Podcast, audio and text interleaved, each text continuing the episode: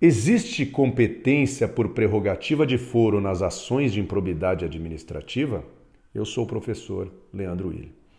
A competência para julgamento de ações coletivas é absoluta, seja ela funcional ou territorial. A regra geral vem no artigo 2 da Lei da Ação Civil Pública e no artigo 93 do CDC. Local do dano ou de onde deva ocorrer o dano. O Código de Defesa do Consumidor traz a previsão eh, da competência em caso de danos regionais e dano nacional. Nesse caso, a competência é do Foro da Capital do Estado ou no Distrito Federal. O problema está com relação aos parâmetros para se caracterizar um dano regional ou um dano nacional, já que a legislação silencia.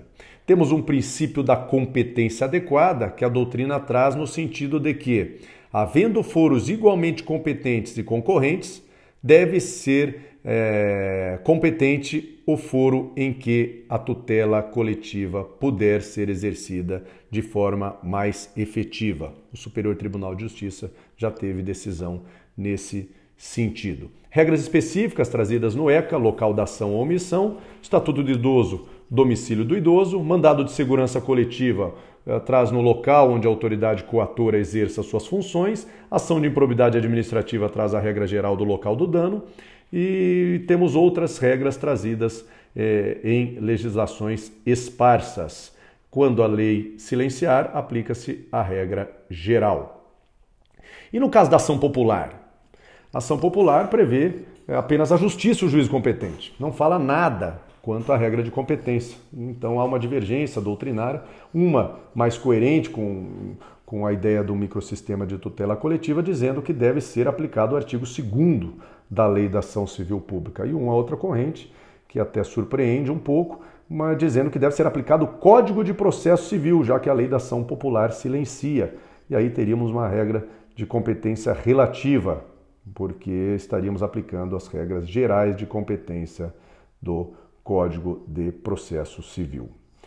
Quanto à nossa pergunta provocadora, existe a competência originária é, e com prerrogativa de foro nas ações de probidade administrativa? O entendimento, após uma grande oscilação, inclusive no sentido de que haveria prerrogativa de foro nas ações de improbidade administrativa, ou seja, a competência seria dos tribunais superiores, é, defendidas aí pela reclamação 2138 do Distrito Federal e também a reclamação constitucional 2790 é, de Santa Catarina, a primeira no âmbito do Supremo Tribunal Federal, a segunda no âmbito do Superior Tribunal de Justiça.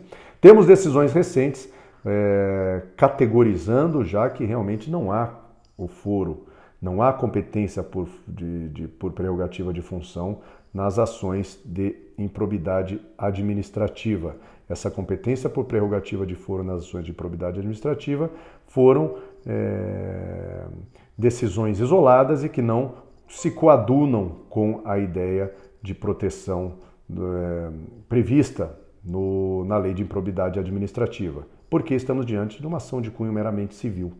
Embora as sanções sejam graves, não estamos diante de um, uma ação de cunho penal, Embora ali muitos atos caracterizem também crimes de responsabilidade, estamos tratando de questões distintas.